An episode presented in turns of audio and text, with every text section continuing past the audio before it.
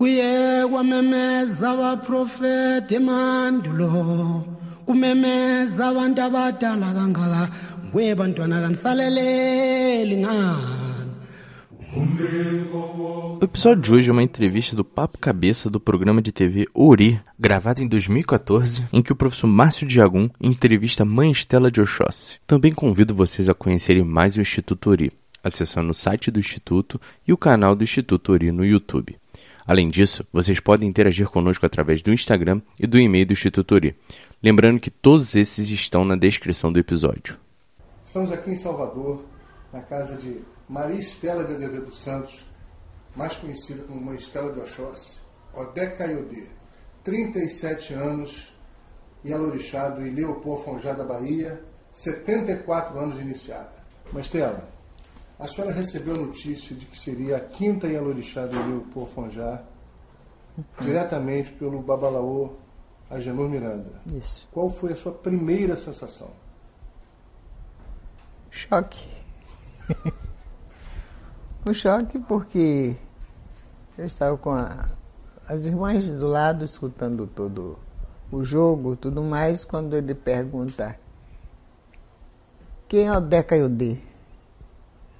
Eu disse, que negócio é esse? Que tem um nome com isso aí? Aí ele repetiu, aí todos apontaram, ela de Estela, né? Essa como a gente candomblé presepeiro, todo quero, né? Aí eu tomei um choque esse agora. Aí fiquei pensando o que é que ia fazer. Nada tinha para fazer, porque a palavra do chefe, né? Xangô é o nosso chefe. E, e, se a gente não está falando ali, em nome de Xangô. E o Didi, que está agora já no Urum, né? Era sobar aqui, e então estava acompanhando com um jogo de Orobu. Ele falava de, de, de acompanhava. Então, aquilo caiu, fiquei em estado de choque, sem saber o que é que fazer. Depois é que chegou a reação de emoção e tudo, mas já estava acontecido, né? Quanto E- tempo demorou esse choque? Uma fase de uns três minutos que parecia eternidade, né? Parecia eternidade. Mas daí a turma que estava no barracão tomou assim a, surpresa e daquele gritando de Oquearô, Cabiecila, não sei o quê. E virou uma festa, mas não para mim, que eu fiquei contida ainda até quando encerrou tudo lá. Ainda estou até hoje, quando eu penso, mas logo 37 anos em choque? né? é, é, ainda estou em choque, ainda não. Eu tomei conhecimento e dei então para fazer a retrospectiva da minha vida como filha de santo, foi o que eu fiz, o que é que eu estou fazendo aqui, por que, que eu estou aqui. Então a gente vai pensando, lembrei da memória da minha mãe de santo, que eu adorava, que era mãe senhora, e por aí lá se foi mãe né, o que ela falava sobre a mãe de santo dela, que todos nós somos iniciados, sabemos que a, o- a amizade a confiança que a gente tem na mãe de santo, às vezes supera até a mãe né, biológica, né? Muitas vezes supera aquilo porque é uma outra coisa espiritual. E aquilo foi que tem me segurado muito, é o amor que eu tinha por minha mãe de santo e o respeito pela memória de manhinha. E o respeito e a crença por todos, por todos os orixás, Xangô, orixá, o dono da casa, é Oxum, a minha mãe de santo, e o Odé, o meu pai, né? Espiritual. Mas, Stella, quais foram os maiores desafios para a senhora no momento que a senhora iniciou a sua gestão no Axé? Pais são inumeráveis. São tão inumeráveis que a gente até faz questão de esquecer muitos. A princípio que eu tinha 40 e alguns anos e achava que eu era nova, né? Então ter os mais velhos insatisfeitos, essas coisas todas normais da, do ser humano. E aquilo. Muitas novidades, que são coisas até que nem sei se. se é, tanto é desagradável como tanto é é desagradável como são coisas que a gente não tem nem vontade mais de se lembrar. Então, deixa para lá. É, deixa pra lá, muito Passou. melhor. É. Deixa para lá. E qual tem sido a sua maior inspiração? A minha maior inspiração é ver a nossa crença, a nossa prática religiosa no lugar que ela merece, que é no ápice, que é tendo, sendo praticada por muitas pessoas que queiram mesmo de coração, né? pessoas que se entreguem. A gente, quando está no orixá, deve estar inteiro. Aqueles que estejam inteiros dentro da crença dos orixás. E com isso vai evoluindo, né, que todos estudem. Eu, eu, eu peço até a você que é um, um moço né, que tem inspirações boas, que incentive para todo mundo. Nem quando eu falo estudar, não é todo mundo partir para a universidade sem base, não é?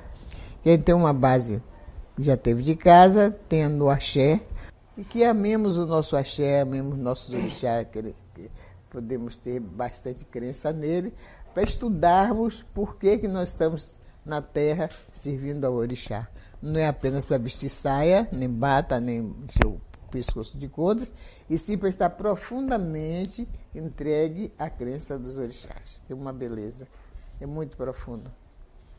Como é que a senhora tem percebido o Oxóssi na sua vida?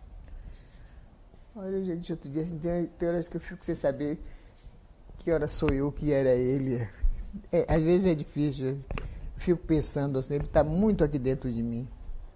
Não que eu ache me, santificar, me ache santificada, mas as atitudes que eu estou mas para que, que eu falei isso? Foi meu pai que quis, está entendendo? Então, eu me sinto, ele muito misturado comigo, ele é o meu pai, né? é a minha essência divina, é a minha essência divina. E é nele que eu creio, é ele que eu obedeço. Estou aqui no mundo atualmente para servir o orixá, porque eu já sou aposentada, não tenho um marido mais, tem essas coisas. Vivo para o axé e para meus irmãos de santo, para meus ebames, para meus, meus aburos, para a vida de axé. Sou mulher de axé agora. Com o tempo de santo, o orixá se manifesta de, de forma diferente. De, de cada dia uma surpresa, cada dia uma surpresa, porque eu digo, nós fazemos nosso plano, nosso diário, tudo isso, mas o que vem lá de cima às vezes é totalmente diferente. E se a gente for ponderar e refletir bem, vai ver que é aquilo que deve ser. O orixá é a verdade. Mas que ela, o candomblé precisa ser modernizado? Em que? Modernizado tem que ser porque temos luz elétrica, temos um fogão piso, a gás. fogão a gás Geladeira. Geladeira. Temos essas coisas que são que tornam as coisas mais práticas, né? Podemos tomar banho duas, três vezes por dia, trocar de roupa se quisermos e tudo. Mas a essência não deve ser. Para a essência não tem evolução. A evolução está no nosso coração, na nossa cabeça. A evolução nossa é fazermos tudo com perfeição. Você faz aquilo com toda a perfeição, porque você sabe que na nossa crença tem muita minudência, né? Tem muito detalhe. Se você seguir esses pequenos detalhes, você vê que uma mínima coisa, uma, uma forma de você colocar uma água no chão, aquilo ali de muita coisa, né? Então, que candomblé é asseio, candomblé é limpeza, é beleza. Não é folclore, não é demonstração de tecido, nem de joias, nem de cânticos, nem de voz, nem de nada disso, porque muita gente faz do barracão do candomblé um palco de teatro, né? Quer estar tá com roupa bonita e tudo. O que está lá dentro que interessa para mim, e eu acho que deve ser para todos, o que está no nosso coração, está no nosso uri, na nossa cabeça, né? É o que faz o candomblé ser bonito. É, é uma religião lúdica, né? Você vê tudo para nós tem, tem o som musical, né? O próprio idioma Yorubá, ele já, já é tonal, né? Para falar uma coisa, é cantado. é cantado. de acordo com a altura da sua voz, o, o, o, tamanho da frase, e aquilo tem um sentido tão diferente. É isso que a gente tem que aprender, rapaz, do candomblé. Não é botar na água. Eu, eu sou do candomblé, mas uma coisa, se pudesse, agora não tiro mais, que já está é, essas roupas, entendeu? Tão vistosas assim, aquilo ali, às vezes as pessoas que são superficiais se atrapalham muito com isso, com joias, com essas coisas todas. Se perdem. Se perdem, se perdem. Mas a senhora é autora de vários livros, seis, e uhum. o sétimo já está em fase de conclusão. É. Palestrante, defensor da cultura e da religiosidade afro. Qual a importância da reafricanização para o candomblé? A cultura africana é a base do candomblé. Isso já é justo. Agora, essa reafricanização, eu creio que é a firmeza que nós temos que ter. Identidade. A identidade firme e com consciência. Não tem para que fazer nada, não. Temos que segurar o que nós temos com toda seriedade, com toda segurança. Não tem que inventar nada. Não tem que inventar coisa tá nenhuma. inventado. Tá, já está criado tudo aí bonitinho. Diz o ditado assim, e o diabo tanto consertou a- a- o nariz da mãe até que entortou todo, né? Mesma coisa. Yeah. Tem aqui alguns dos seus livros, maravilhosos, todos eles. Seu Xodó é o primeiro, né? Meu tempo é agora. É, esse aí é, é uma resposta né, que se dá às conversas mal feitas, as conversas, conversas mal largadas por aí. Então, a gente tem que ver um meio de, de, de soltar, porque o meu tempo, o seu, cada um tem o seu tempo, né? Então, quando eu escrevi esse, esse livro aí, logo quando eu entrei, eu digo que o meu tempo é agora. Então, o meu tempo é agora, você vê tudo aí dentro. Aí eu digo por alto o que é uma casa de candomblé, qual deve ser seu procedimento, o que, é, o que, é, o que cada um faz com o cargo que recebe do candomblé. O que é ser Eked, o que é ser Ajoí, o que é, entendeu? O Lorixá, o que é ser Iaô, tudo isso aí tem. E em cima disso tudo, o que mais segura qualquer prática é o seu procedimento. Procedimento em cima daquilo para poder ser verdadeiro, sem fantasia. Antes da senhora começar a escrever toda essa obra importantíssima para a nossa religião e para a nossa sociedade brasileira um todo, a senhora tinha resistência à, à- à- à utilização dos livros em comparação com a cultura oral? Ah, sim, tinha. Primeiro porque eu, eu fiz orixá com 14 anos. Era criança, né? Adolescente, sabe que é insuportável, né? E, e gosta de contestar tudo. Então eu achava um absurdo que eu dizia assim, pô, eu vejo aí mãe senhora, vi a mãe Aninha, vejo outros tantos aí que não tá com livro na mão, nada, e faz assim tão bonito, chega aí, se ajoelha, canta, fala e conversa com o orixá, e fala Yorubá, não sei o quê. Vai que não sabe, que não tem, terra de cego, quem tem olho é rei, né? Chega lá. Então eu achava aquilo uma maravilha. Logo depois eu via também sair nos jornais determinadas coisas e livros, livros assintosos, muitos livros assintosos. E a maioria deles, se você lê eles todos, você já leu com certeza, muitos deles é escrito com preconceito. Escrito de fora para dentro. É, de fora para dentro, então, cada um com sua visão e a sua visão do momento de cada um, não era o momento do africano. Então, aquilo as pessoas a quererem botar rótulo nas coisas dos outros não existe. né? Então, eu era contra quando viu e vim para cá, entendeu? Não gostava. Mas depois dei- eu dei para ler, para poder ler, para poder falar mal. Mas nesse ler para poder falar mal, eu via que tinham coisas eh, eh, que eram positivas. Aí eu fui criando uma simpatia, daí a confiança, daí eu vi que havia necessidade, inclusive na atualidade, onde nós temos mais acesso, é mais fácil você escrever o que você sabe, o que você viu, do que, que muita coisa ali era, era criação deles, né? viu lá o barracão e tal, o orixá dançar e cantar, e não sabia o que era, e cada um deduzia como queria e fazia. Então ele fazia mais confusão na nossa cabeça.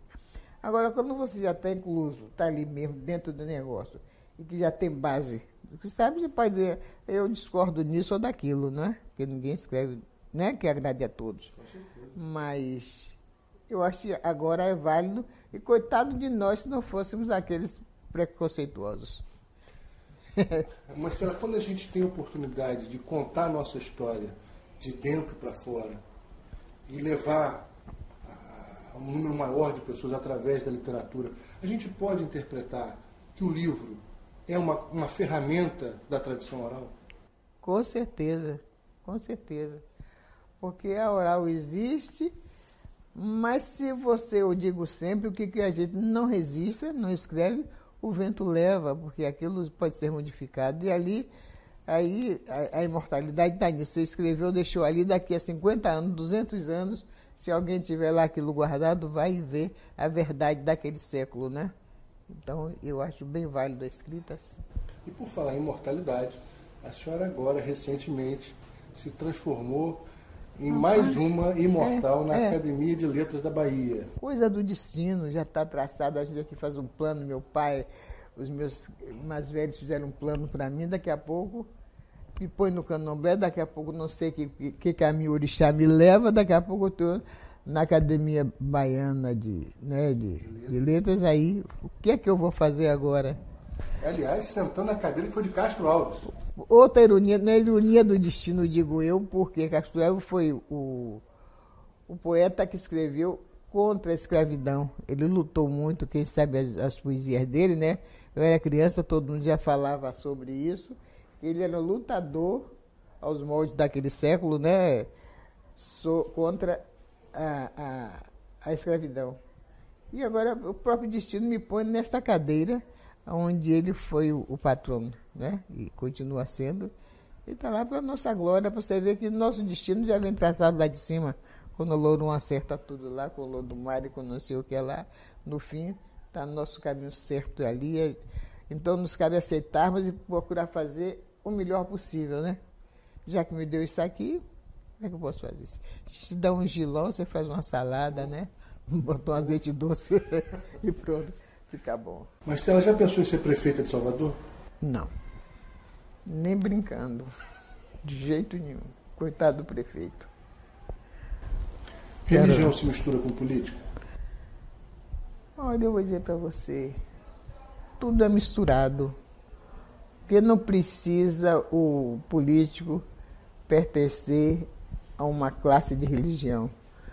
Precisa que ele tenha uma coisa chamada consciência, critério, seja bem intencionado, seja puro, porque não precisa, ele pode ser pertencer à igreja e depois ser um corrupto, né? Ele pode ser do candomblé e ser um assassino, tudo isso não.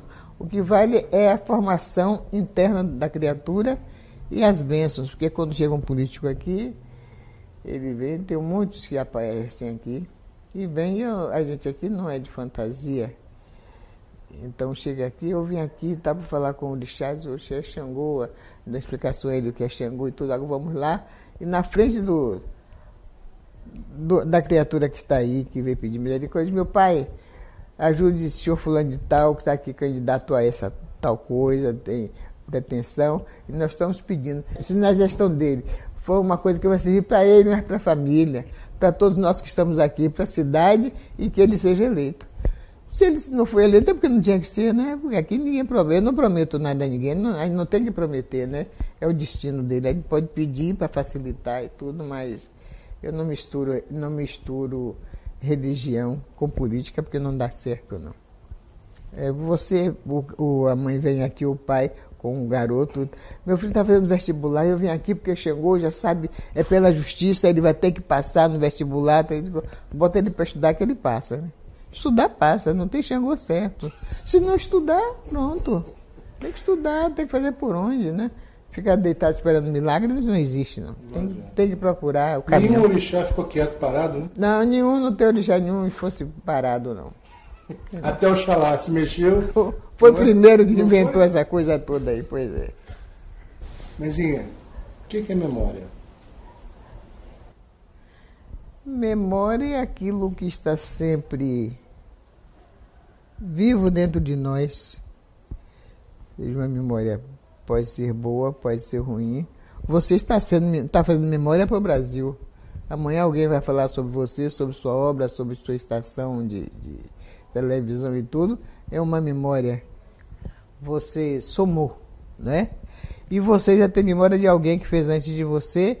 Você também tem a memória daquilo que os seus mais velhos mestres e pais lhe ensinaram, seu pai de santo e tudo mais. Só que eu não sei dizer o que é memória. Para mim, memória é isso. Já disse isso tudo. o que, que move Maristela de Azevedo Santos? A teimosia, a, é, a fé, não é? A fé, nos, a fé remove montanhas.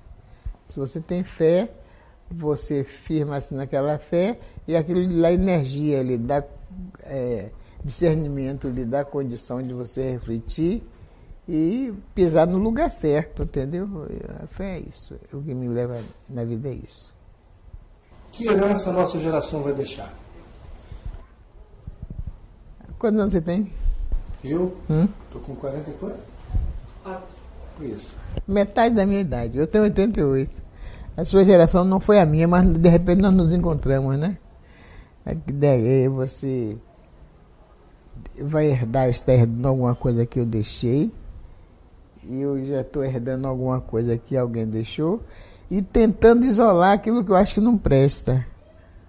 A nossa herança foi plantada pelos nossos ancestrais, nossos mais velhos, e nós estamos preparando a herança para os que vão, estão chegando aí. Então, nós vamos ter, deixar uma herança de trabalho. De, você vê que o Brasil evoluiu bastante. O mundo, apesar. A gente se queixa porque todo mundo sempre quer mais, não é? Mas o Brasil evoluiu bastante. O número de analfabetos é menos. O, escravos não temos mais. Temos escravos assim, velados, né? Mas que todo mundo é escravo, né? Então, aquela escravidão aberta já não existe mais.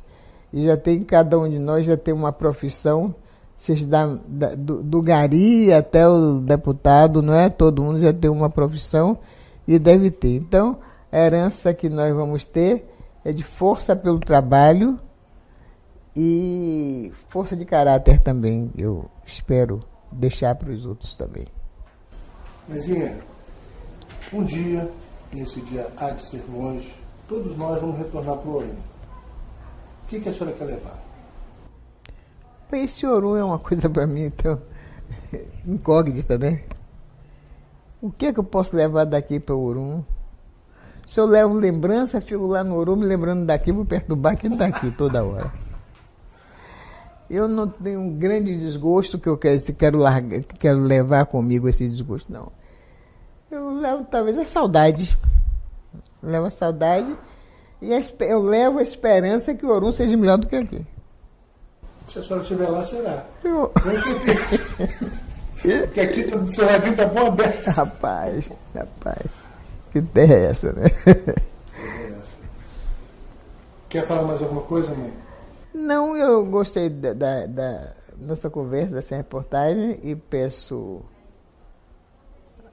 aos orixás, a Deus, né, ao Lorum, ao seu Eledar, que sempre dê inspiração para você fazer um trabalho claro, um trabalho que agrade a todos como tem agradado até hoje, que lhe dê condições de energia física e mental para você fazer seu trabalho e que deixe uma memória interessante, né? Para os que vêm depois de você. E um exemplo para os que estão aí, ainda sigam, você pode servir de exemplo para tantos outros. Muito obrigado. Essa, Maria Estela de Azevedo Santos, até caiu de o caçador que traz alegria. Amém. Amém. Aleluia. Amém. Esse programa foi editado por Fascine-me Podcast.